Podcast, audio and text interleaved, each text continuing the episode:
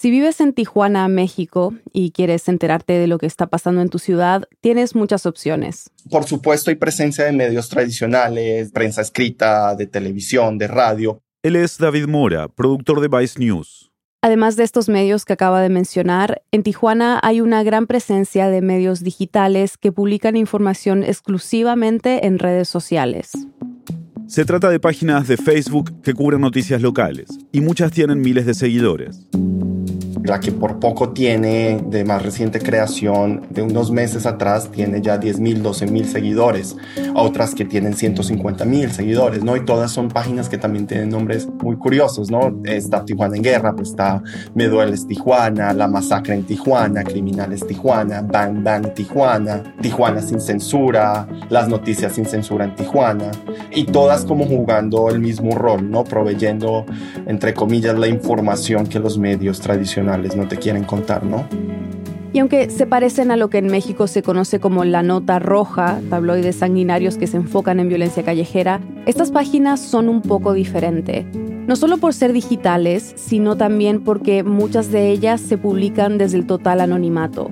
Entonces, en Tijuana lo que hay es páginas anónimas, principalmente en Facebook, que parecen ser, cuando uno las mira así como superficialmente, parecen ser medios periodísticos dedicados a difundir información sobre crimen y violencia. Pero cuando uno se pone a mirar con más cuidado, uno se da cuenta de que hay unas diferencias muy importantes entre estas páginas y, algún medio más tradicional, aunque opere en redes sociales o, no.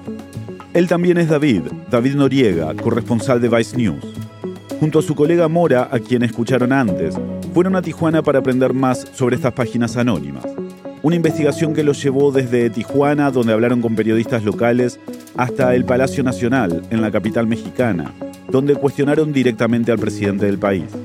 La verdad es un tema muy complicado, muy oscuro y muy misterioso hay muy poca gente que de verdad entiende de fondo qué es lo que está pasando. El misterio de quién está detrás de estas páginas ha puesto en riesgo las vidas de los periodistas en México. Y este año ha llevado al asesinato de uno.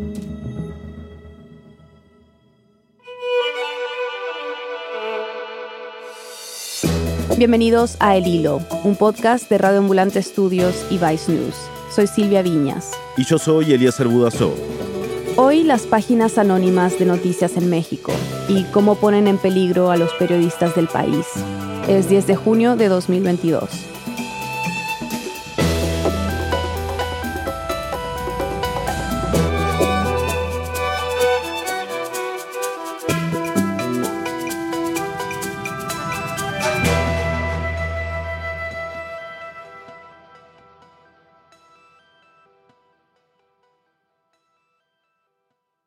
El anonimato es una herramienta que se usa a veces en el periodismo para proteger tanto a los corresponsales como a las fuentes. Pero lo que nos describe el equipo de Vice News es otra cosa. Estas páginas de Facebook operan en un anonimato total. No se sabe quién es el dueño del perfil, desde dónde escriben, quién está asociado a la página, nada. Y la línea editorial es claramente diferente. Comparten imágenes y videos que difícilmente encontraríamos en un medio tradicional. Entonces uno va a cualquiera de estas páginas en cualquier día y lo que va a ver es una foto sin censurar, ¿no? una foto donde se ve perfectamente bien la cara de la persona o las personas, de gente muerta tirada en la calle, ¿no? Súper explícitas las fotos, ¿no? Gente cómo fue encontrada, sangre, heridas, todo así, abiertamente visible. Y no son solamente las imágenes, sino que también incluyen los nombres e información detallada sobre las víctimas y las personas involucradas. Entonces dicen, ayer en la colonia El Soler murió fulano de tal con su nombre y dicen que era eh, una parte de X facción, de X pandilla o cártel. Y también, esta es otra diferencia muy importante, usualmente ponen ahí como una especie de moraleja, ¿no? Donde dicen, y el malandro murió porque trataba mal a las mujeres o algo así, ¿no? algo que explique y que justifique la muerte de la, de la persona. Presentan lo que hacen como si fuera exponer el mundo, el submundo criminal de la ciudad, ¿no? Como si fuera una labor virtuosa de, como de alumbrar estas esquinas oscuras del crimen en la ciudad. Pero cuya razón de ser muchos periodistas sospechan es algo completamente diferente. ¿Por qué son anónimas? O sea, ¿por qué están tan interesados en conservar su anonimato? Esa es una muy buena pregunta y yo creo que, como digo, nadie necesariamente sabe 100% con seguridad la respuesta, pero el anonimato y la intensidad con la que protegen su anonimato, yo creo que es una parte importante a favor de la hipótesis que estas páginas son efectivamente instrumentos de diferentes facciones de organizaciones criminales, no necesariamente así ejercicios periodísticos, porque publicar esa información solo de por sí es muy peligroso. Uno lo vuelve un blanco de la organización cuya información está siendo exhibida. Entonces, el reportar información así detallada y así de gráfica es peligroso, no importa los motivos. Para entender quién está detrás de estas páginas, el equipo de Vice News quiso hablar directamente con las personas que las manejan. Logramos comunicarnos y, hacer una entrevista con Tijuana en Guerra, que es una de las páginas más grandes y más activas. Y esto fue después de varias semanas de diferentes personas en nuestro equipo cruzando mensajes con los administradores de las páginas. Al fin dijeron que sí, que estarían dispuestos a contestar algunas preguntas pero tenía que ser bajo sus términos. Nosotros habíamos pensado de pronto grabar una llamada o incluso ir a conocerlos y grabar en video anónimamente, hablar directamente con estas personas. Lo único que estaban dispuestos a hacer era escribir mensajes en Facebook, así mantener 100% su anonimidad. ¿Y ustedes en esta conversación que lograron tener por Messenger, qué aprendieron? ¿Lograron que les dijeran algo sobre, sobre estas páginas tan misteriosas? Sí y no. La verdad fue una conversación muy interesante, súper interesante. A mí me sorprendió un poquito cuánto estaban dispuestos a compartir, pero también como que al mismo tiempo solo enturbeció más las aguas, ¿no? al final de cuentas. La primera pregunta que yo le hago a esta persona, quién sabe quién es, si es hombre o mujer, o dos hombres o tres mujeres, quién sabe, pero yo me estaba comunicando con algún, alguna entidad, ¿no? Al otro lado del Messenger, y yo pregunto, algo súper básico, ¿no? Como para, para empezar por un lado suave. Súper, súper simple, como cuánta gente trabaja en esta página, cuánta gente trabaja para Tijuana en Guerra. Y me contestan, me dicen, son tres, tres administradores, tres personas. Y uno de ellos es reportero profesional, que investiga las notas antes de publicarlas. Y, y así como desde el comienzo empiezan a, a intentar de defenderse, ¿no? Y de presentar esta versión en la que son como que lo que los motiva es la información ¿no? y el querer exponer a los criminales y exhibir la información. Y de ahí pues básicamente me puse a hacerles las preguntas más difíciles, ¿no? Incluyendo la más crucial. ¿Ustedes trabajan para un cártel? ¿No? esa en su esencia es la pregunta, ¿no? Y la respuesta fue no. Y luego hablaron del caso de Margarito Martínez, un fotoperiodista de Tijuana que cubría noticias policíacas, que fue asesinado en enero de este año. Asesinado a balazos a las puertas de su casa. Así ha muerto el fotoperiodista mexicano Margarito Martínez Esquivel, conocido por su cobertura informativa de la violencia en la ciudad fronteriza de Tijuana. El cuerpo del periodista quedó tendido junto a su vehículo sobre la calle 5 de Mayo. Margarito, el 44, como era conocido cariñosamente por ser una de sus frases, salía justo a realizar una cobertura. Tenía reporte de una persona herida por arma de fuego. Se reportó que antes de su muerte, Margarito había acudido al mecanismo de protección a periodistas, después de ser acusado de manejar dos de estas páginas misteriosas en Facebook. Una de estas páginas era justamente Tijuana en Guerra. Dicen que fue un hecho muy lamentable, que no conocían a Margarito, que él no tenía nada que ver con su página, pero que el hecho de que lo hayan matado para ellos los hace pensar que están haciendo muy bien su trabajo y que están enfadando mucho a los narcos. Algo que le chocó muchísimo a Noriega. Básicamente se estaban como demostrando cierto casi que orgullo sobre la muerte de Margarito, el asesinato de Margarito, que para mí reflejó como una actitud muy cínica frente al tema y en medio de todo esto también como que estaban encontrando maneras de burlarse un poco de los periodistas tradicionales, diciendo, ah, los periodistas solo hablan mal de nosotros porque tienen envidia, básicamente, porque nosotros conseguimos la información más rápido y primero que ellos y la publicamos primero y, conseguimos más información y, y por eso es que hablan mal de nosotros, ¿no? Por eso es que nos difaman, básicamente. Y para Noriega, esta actitud solo refuerza la hipótesis de que existen vínculos entre páginas como Tijuana en Guerra y grupos criminales. Aunque claro, nadie lo podría decir con certeza absoluta. La persona que acusó a Margarito de tener páginas donde exponía a los delincuentes de Tijuana es un comunicador local. Se llama Ángel Peña. En una transmisión en vivo a través de Facebook Live, acusa a Margarito directamente de ser quien opera dos de las páginas anónimas más activas en Tijuana. Otra vez, David Mora.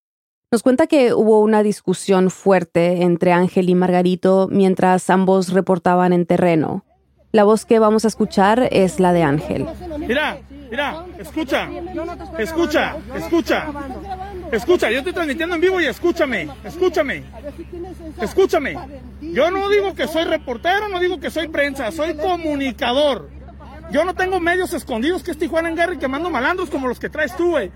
Yo lo único que te pido, conmigo no te metas. ¿Ok? Esta acusación no, no es cualquier cosa, ¿no? Trae un peso significativo. Este vato se dedica a subir fotografías de los mismos compañeros, medios de comunicación, a exhibirlos, que él es el que maneja la Tijuana en guerra, quemando malandros, pues es esta persona el que lo maneja. La verdad, a mí no me interesa el jale de él, yo no me meto con él, pero ahorita que me lo topé aquí. Porque estas dos páginas traen una campaña, por así llamarlo, acusando a un grupo específico, a una pandilla asociada con un cártel en México en concreto. O sea, tanto Tijuana en Guerra como Quemando Malandros dicen que el líder de esta pandilla ha cometido diferentes crímenes. Y estaba publicando su rostro, imágenes de las personas asociadas aparentemente con este sujeto. Entonces acusar a Margarito Martínez de estar detrás de esta operación era básicamente exhibirlo y públicamente asociarlo con algo que tenía un peso. Ahí está, para que vean, este señor es el que maneja Tijuana en Guerra, quemando malandros. Y según la investigación penal, que sigue abierta, esta acusación a Margarito tiene mucho que ver con su asesinato. Ha confirmado básicamente que Margarito se vuelve un objetivo de este grupo criminal, básicamente porque el grupo criminal considera que él es quien está haciendo una campaña en redes sociales en su contra. Entonces esa es la asociación, ¿no? Margarito se vuelve un objetivo, a pesar de que Margarito no tiene ninguna conexión con estas dos páginas de Facebook y él lo, niega tajantemente de forma inmediata cuando le hacen la acusación. Él niega, yo no estoy detrás de ninguna de esas páginas, eso es falso. Además de desmentirlo, después de la confrontación con el comunicador Ángel Peña, Margarito recurrió a un grupo de periodistas locales para que le aconsejaran. Que precisamente es un grupo que se arma para hacer frente a este fenómeno de las páginas anónimas. Se llama Yo sí soy periodista, arrojándose la legitimidad del, oficio. Y él recurre directamente a este grupo encabezado por una periodista de mucha trayectoria y con mucho reconocimiento a nivel Tijuana, que es Sonia de Anda, y le reporta, oye, sucedió esto con Ángel Peña. Margarito me marca, me manda mensajes y me dice que le preocupa que lo ubiquen a él con nombre y apellido y rostro como el responsable de esas páginas. Ella es Sonia de Anda. Y me dice, ¿qué podemos hacer? Entonces yo le dije, pide al colectivo, porque me lo hice de manera personal, y le digo, pide al colectivo que hagamos algo.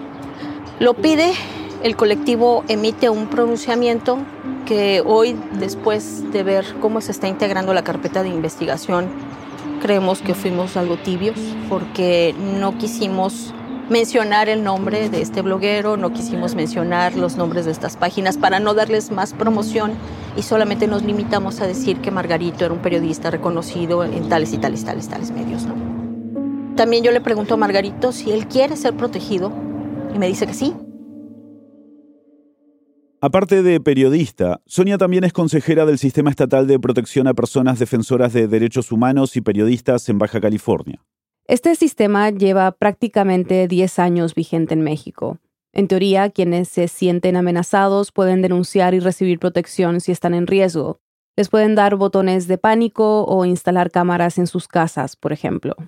Y de inmediato, Sonia lo que hace es vincular a Margarito con el sistema estatal de, protección a periodistas. De nuevo, te habla que no era una acusación que se debía tomar a la ligera, ¿no? Entonces lo pongo en comunicación con la Subsecretaría de Derechos Humanos, que es la que tiene a cargo este mecanismo. Y me dice que lo van a atender. Dos días después hablo con Margarito y me dice que sí, que ya está protegido. Entonces, esta fue la forma que tuvo Margarito recurrir a sus colegas, recurrir a personas que podían brindarle apoyo, ¿no? Y Margarito cree, en algún punto, no es muy claro, que su caso es atendido formalmente o en algún punto va a ser atendido formalmente por el mecanismo estatal de protección a periodistas. Yo no insisto en preguntarle qué tipo de protección le dieron, nada más le digo, ok, después hablo con personas y me dicen que sí, que él también les dijo a todo el mundo que estaba protegido. Pero a un poco más de un mes de la discusión que Ángel Peña transmitió por Facebook Live, Margarito fue asesinado. El día que murió Margarito, Sonia y varios otros periodistas fueron a la escena de su asesinato, que era en su casa, él murió afuera de su casa. El día del asesinato yo estaba muy alterada porque decía, maldita sea que falló, ¿no? Yo creía que Margarito estaba protegido. Obviamente como que en ese momento muy impactados por su muerte, procesando su muerte de una forma muy inmediata, muy visceral. Y bueno, mi reacción fue evidente porque... Ahí llega Ángel Peña, a quien ya conocen por ser quien acusó a Margarito de administrar páginas anónimas de Facebook. Y empieza a grabar un Facebook Live, como si estuviera cubriendo cualquier escena del crimen. ¿Qué tal? Muy buenas tardes amigos y seguidores de la noticia eh, con Ángel. Nos encontramos transmitiendo completamente en vivo desde la ciudad de Tijuana. En esta ocasión nos encontramos... Estábamos pues prácticamente llorando a Margarito. Se presenta este bloguero, hace una transmisión en vivo en nuestras espaldas, enfocándonos les hacemos un atento llamado a todos aquellos medios chayoteros que nos dicen malas palabras y que a su gente, a sus seguidores, los tienen con odio. Y nos dice, aquí están los periodistas chayoteros del mismo sindicato de Margarito. Chayoteros es una expresión que se usa para referirse a periodistas corruptos, que supuestamente reciben sobornos de parte del gobierno. Y en ese momento Sonia se enfrenta con él. Ahí fue donde yo perdí los estribos. Me dejó venir. Diferencia de ustedes que se promover las páginas de narcos. Tú acusaste a Margarito de falsamente. Obviamente Margarito había hablado mucho con Sonia sobre lo que había pasado. Sonia entendía perfectamente bien que Margarito temía precisamente porque Ángel Peña lo había acusado públicamente de, manejar estas páginas y que eso no era, no era verdad. Deberías alargarte. Ah, vienen pagados. Todos esos son chayoteros. Lárgate. No, aquí el chayotero, el vendido. Primero dime de dónde te financias. Ok. ¿Eh? ¿De dónde financias tu mugre página? ¿Usted? Cerdo. Obliga a la fiscalía a que trabaje. Por supuesto, por supuesto. Júralo. Lo señalo como el responsable de que Margarito esté muerto. A gritos y a, insultos, la verdad es que no me medí. No estaba yo en condiciones de medirme en ese momento. Lo sentí como un acto de provocación, no solamente a nosotros como compañeros, sino a la familia, pues. Entonces, este, digo, ese video se volvió viral. Um, me empezaron a, llover amenazas y eh, insultos en redes sociales, pero la verdad es un precio que estoy dispuesta a pagar. Ángel Peña niega que sus acciones hayan contribuido al asesinato de Margarito. El equipo de Vice News intentó hablar con él, pero nunca contestó. Ya volvemos. Hola, soy Daniel Alarcón. Un newsletter o boletín es una gran herramienta que nos permite descubrir contenidos curados por personas expertas. El boletín del hilo es exactamente eso, una oportunidad para profundizar en la información de cada episodio y descubrir trabajos periodísticos de calidad. Queremos llegar a los 10.000 suscriptores y si aún no eres parte de esta comunidad, nos gustaría darte la bienvenida a nuestro boletín. Regístrate en el hilo.audio slash boletín para recibirlo cada viernes. De nuevo, el hilo.audio slash boletín. Gracias de antemano.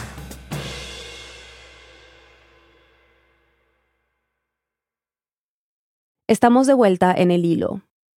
Después del asesinato de Margarito, a Sonia le quedó una duda. En realidad, ¿cuánta protección del gobierno había recibido Margarito?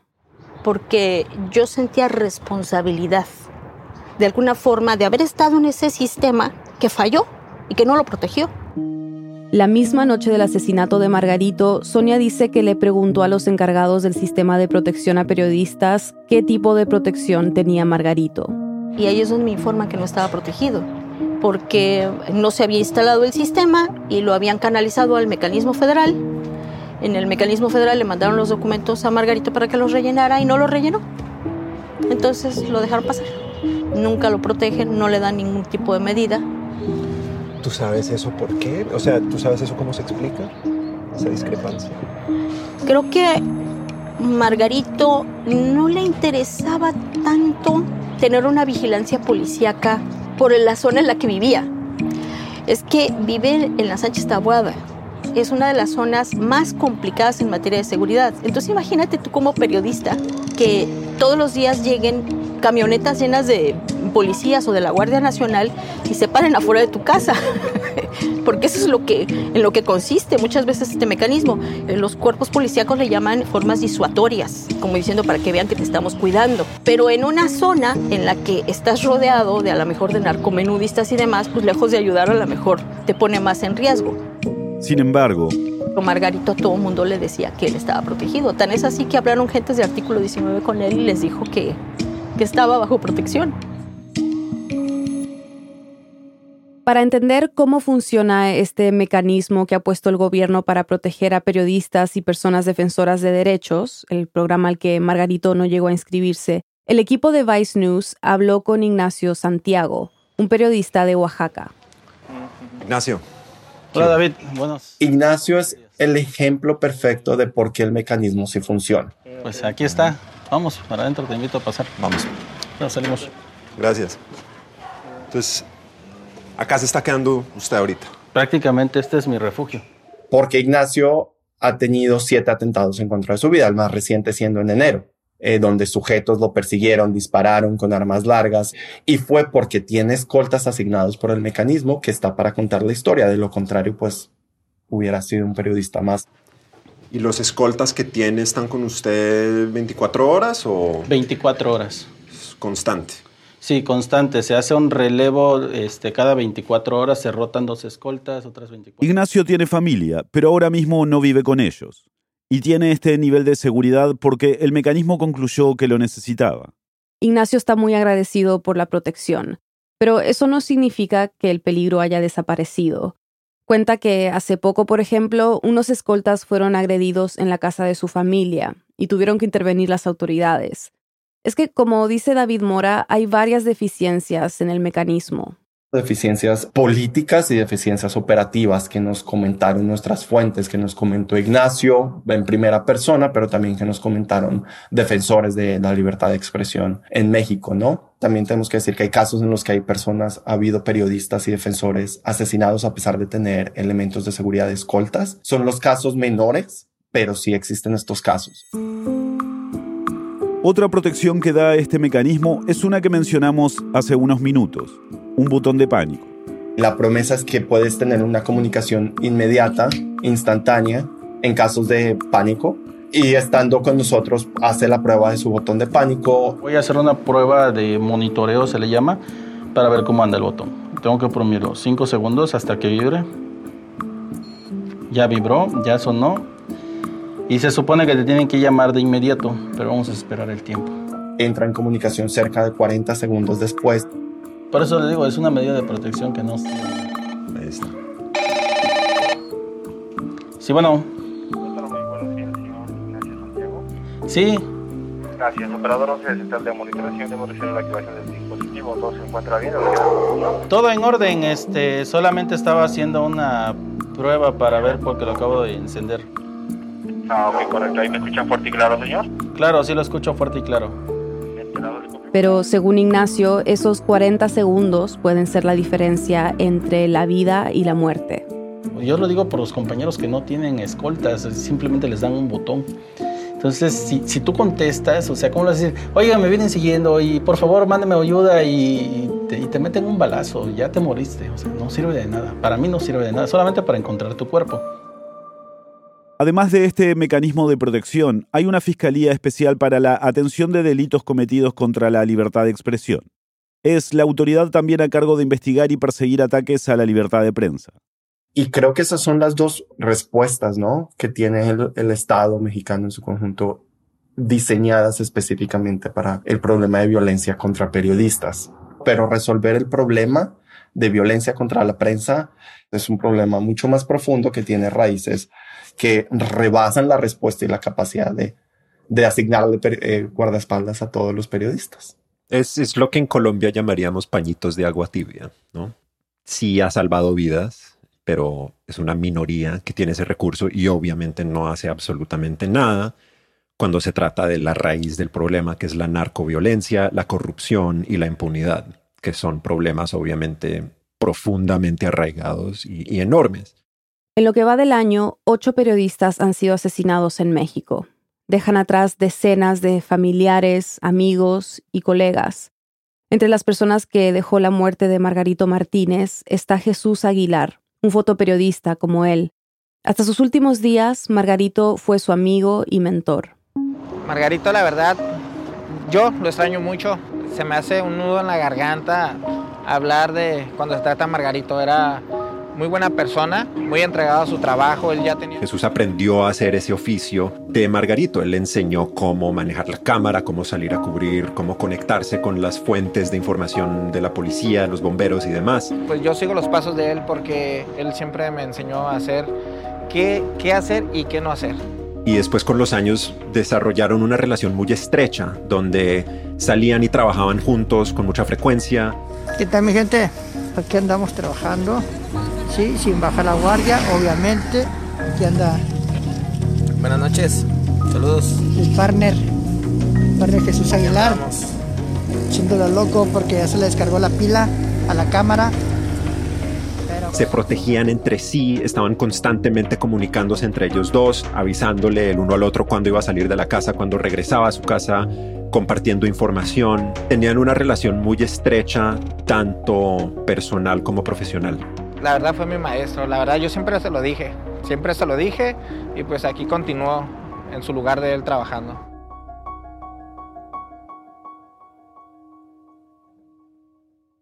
¿Cómo afecta todo esto a Jesús, ¿no? Porque su maestro, su mentor es asesinado.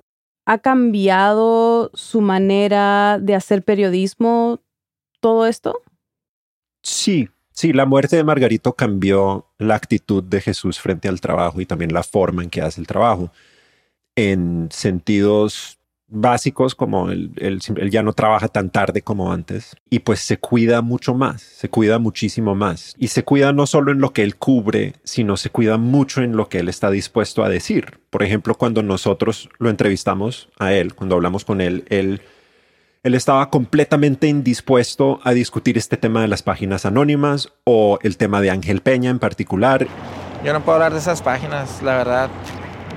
Mejor me, me aguardo ese, ese comentario. Él simplemente dijo, en eso yo no me meto porque es demasiado complicado y es demasiado peligroso, ¿no? Y uno entiende el por qué pensaría eso después de lo que le pasó a Margarito, ¿no? Es palpable el, el miedo que tiene él. Al mismo tiempo sigue trabajando, ¿no? O sea, él sigue saliendo todas las noches en Tijuana, es una ciudad muy complicada, sigue acercándose a situaciones de mucho peligro. Entonces sí, tiene mucho miedo, pero al mismo tiempo tiene mucha valentía. Es una pregunta que me gustaría no tener que hacer, pero si te llegara a pasar algo, ¿qué quieres que la gente sepa sobre ti? No más que si me llega a pasar algo a mí, no es porque ande con delincuentes, esperemos que no pase, pero si me llegara a pasar, eh, es solamente por, por llevar las noticias al momento de lo que sucede aquí en la ciudad de Tijuana, Baja California.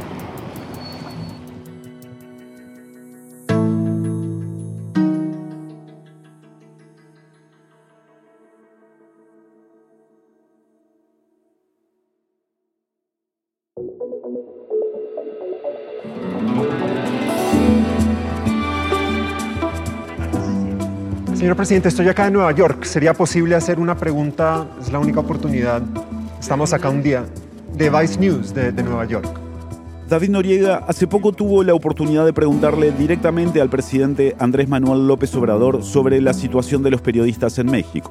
Fue en una mañanera, las conferencias de prensa que hace el mandatario todos los días. De promoción desde el Estado de la violencia el problema está peor hoy que nunca. Está peor ahora que nunca. No, no. ¿Cómo así? Eso, eso indican las cifras. Eso sí, hay una diferencia fundamental. Estos no son crímenes de Estado. ¿Cómo se sabe si los casos no son ah, resueltos? tenemos todos los elementos. te podemos dar información de caso por caso. Y te agrego algo. Me gustaría mucho, sería... Ah, no, claro. Es más, aquí lo hemos planteado. David dice que después del intercambio sintió que había sido una conversación productiva. Yo sentí que por haber estado dispuesto a interrumpirlo, fue posible tener un diálogo, ¿no? Y creo que logré hacer algunas preguntas que no se le habían hecho muy directamente. Entonces yo sentí que fue relativamente productivo definitivamente, pero también relativamente amigable, ¿no? Fue algo tenso, pero no lo vi, a él no lo vi muy molesto, ni hubo ninguna hostilidad, digamos, entre los dos. Pero obviamente esa impresión que tenía yo cambió cuando vi la reacción, más que nada en redes, principalmente en Twitter, que tuvo esa interacción en la mañanera.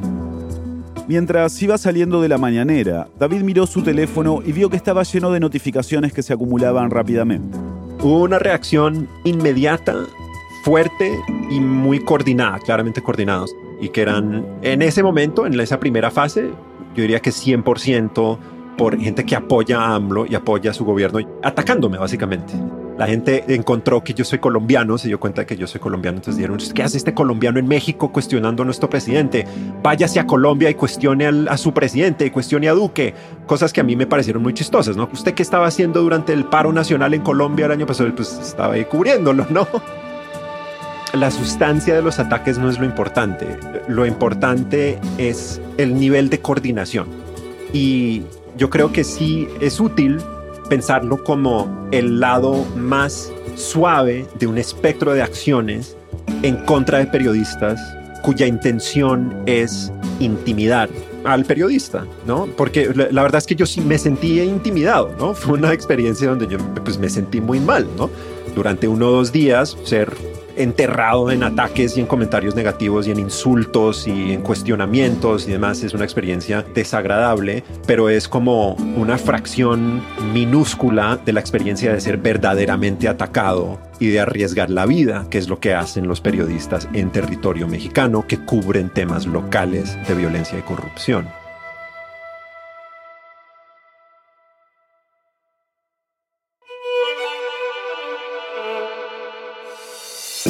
Queremos agradecer a Annie Yukar y Gabriela Martínez de Vice News. Este episodio fue hecho en colaboración con nuestros colegas de Vice News Report, un podcast semanal de noticias en inglés. Puedes escuchar su versión de este episodio donde encuentres tus podcasts. Este episodio fue producido por mí, Inés Renique. Lo editaron Silvia Viñas, Daniela Cruzat y Daniel Alarcón. Desiree Yepes hizo el fact-checking. La mezcla, el diseño de sonido y la música son de Elías González. El resto del equipo del hilo incluye a Eliezer Budasov, Mariana Zúñiga, Denise Márquez, Samantha Proaño, Paola Leán, Elsa Liliana Ulloa y Camilo Jiménez Santofimio. Daniel Alarcón es nuestro director editorial. Carolina Guerrero es la CEO de Radio Ambulante Studios. Nuestro tema musical lo compuso Pauchi Sasaki. El Hilo es un podcast de Radio Ambulante Studios y Vice News. Gracias a quienes se han unido a De Ambulantes, nuestras membresías. Dependemos de miembros como ustedes para garantizar el tipo de periodismo que hacemos en el hilo. Si este podcast te ayuda a entender mejor lo que ocurre en América Latina, considera hacer una donación hoy. Sin importar el monto, tu contribución nos ayudará a garantizar nuestro periodismo riguroso e independiente. Súmate tú también en el hilo.audio slash apóyanos. Muchas gracias. Y para estar al tanto de las noticias más importantes de la región y de cómo se desarrollan esta y otras historias que cubrimos, síguenos en nuestras redes sociales. En Twitter y en Instagram nos encuentras como El Hilo Podcast. Gracias por escuchar.